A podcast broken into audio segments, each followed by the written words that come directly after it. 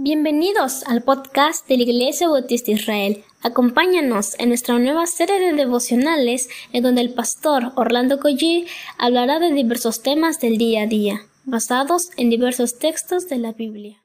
Hola, somos el Ministerio Jesús Salva. Interrumpimos este devocional para invitarte a nuestro campamento 2022, del 15 al 18 de septiembre. Pronto te daremos más información. Aparta la fecha. Te esperamos. Muy buenos días queridos hermanos. Vamos a comenzar con una palabra de oración a nuestro Dios. Vamos a orar. Nuestro buen Dios, te bendecimos, te alabamos por este día que nos regalas.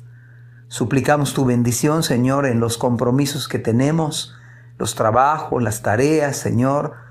Queremos ponerlos en tus manos, Señor, para que tú nos ayudes. Danos de tu gracia, querido Padre. En Cristo Jesús. Amén.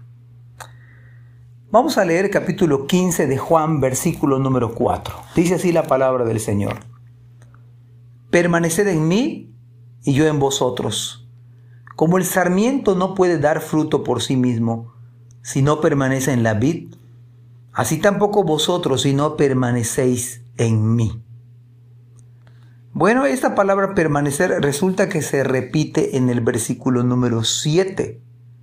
Se repite nuevamente. Así que se repite en el versículo número 6 y se vuelve a repetir en el versículo 4, por supuesto. Y se repite de nuevo en el versículo 7 dos ocasiones. Y se repite en el versículo 9, o sea que, y lo vamos a encontrar de manera repetitiva en este capítulo. ¿Por qué el Señor le está dando tanta importancia hasta, pudiéramos decir, una sencilla verdad? O sea, una lógica, ¿no? Yo tengo que permanecer en Cristo porque soy cristiano. Pero aunque parezca algo tan sencillo, me parece que en el día de hoy es vital. Porque en el día de hoy, en nuestra generación, muchos en las iglesias evangélicas que están en la lista de membresía quizás, la verdad es que no están perseverando.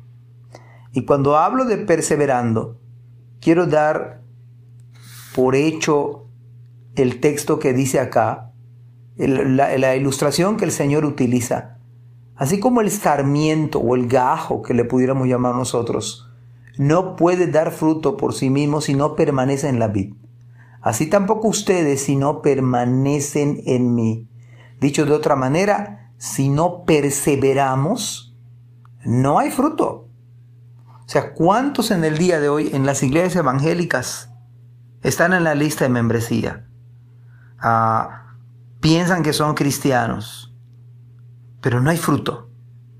Una característica del fruto es la perseverancia y la perseverancia en la familia, pero por supuesto en la iglesia. Un creyente verdadero debe perseverar. El resultado de comunión con Cristo es comunión con los hermanos. Y la manera de perseverar, ese es el fruto, es que uno esté en una iglesia, es que uno participe en la iglesia, es que uno ponga sus dones en la iglesia, ponga sus talentos en la iglesia, poner nuestros recursos en la iglesia. La manera de dar fruto no es por obligación, o sea, es un deber, pero no lo hacemos, no lo debe uno hacer incluso por, obligación o deber. Uno, verdaderamente, la nueva naturaleza, ese es el fruto. Yo quiero hacerlo, yo tengo el deseo de participar, yo tengo el deseo de congregarme, yo quiero ir a cantarle al Señor. Es que ese es el fruto precisamente. De tal manera que no es suficiente decir yo ya soy creyente, yo, yo en mi casa oro, yo en mi casa leo la Biblia, no es suficiente. No, no, no hay esa esa versión en las escrituras. La versión en las escrituras es que un creyente verdadero da fruto. Una manera de, darnos cuenta es que la persona va a estar en la iglesia, va a querer estar en la iglesia, va a querer estar involucrarse, va a querer bautizarse, va a querer estar en las cosas del Señor. Pero ese es el resultado de permanecer en Cristo. Entonces dice, dice Cristo, si tú no permaneces, perseveras, tú no puedes dar fruto. Así que no es suficiente con que alguien diga, es que yo soy cristiano, sepa la, la escritura, pero da fruto. Es miembro de una iglesia, ya sirve en la iglesia, está involucrado, tiene un ministerio o es parte de un ministerio. Pudiéramos decir que este es, es el fruto. Claro que hay otras áreas en nuestro carácter, nuestra manera de pensar, en nuestra manera de vivir. Hay fruto. Porque no es suficiente con decir, yo acepté a Cristo tal día, o yo alcé mi mano, o yo hice la oración del pecador. No es suficiente.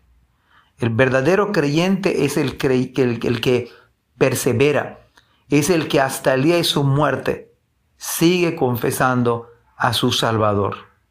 Amados hermanos, que el Señor les bendiga. Amén. Gracias por escuchar este podcast.